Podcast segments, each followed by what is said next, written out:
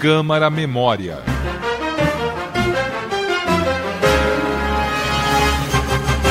Quem hoje passa pelo Parque Trianon, um pedaço de mata nativa em plena Avenida Paulista, um dos centros financeiros mais importantes do país, talvez não saiba que o local quase foi fechado ao público e teve grande parte de suas árvores cortadas para se transformar num reservatório de água.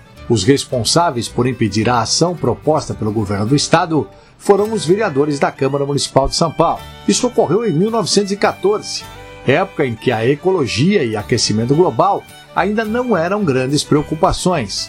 Mas os vereadores Ernesto Goulart Penteado, Rafael Arcanjo Gurgel e Antônio Baptista da Costa, membros da Comissão de Obras da Câmara, emitiram parecer contrário à transformação do parque, alegando que, abre aspas, o clima de hoje não é mais o de outrora.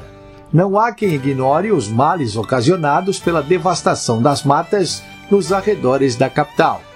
Com essas justificativas, recusaram o pedido da repartição de águas e esgotos, órgão da administração estadual, que havia solicitado construir um reservatório de água no parque. As informações que você acabou de ouvir são extraídas do Centro de Memória da Câmara Municipal de São Paulo.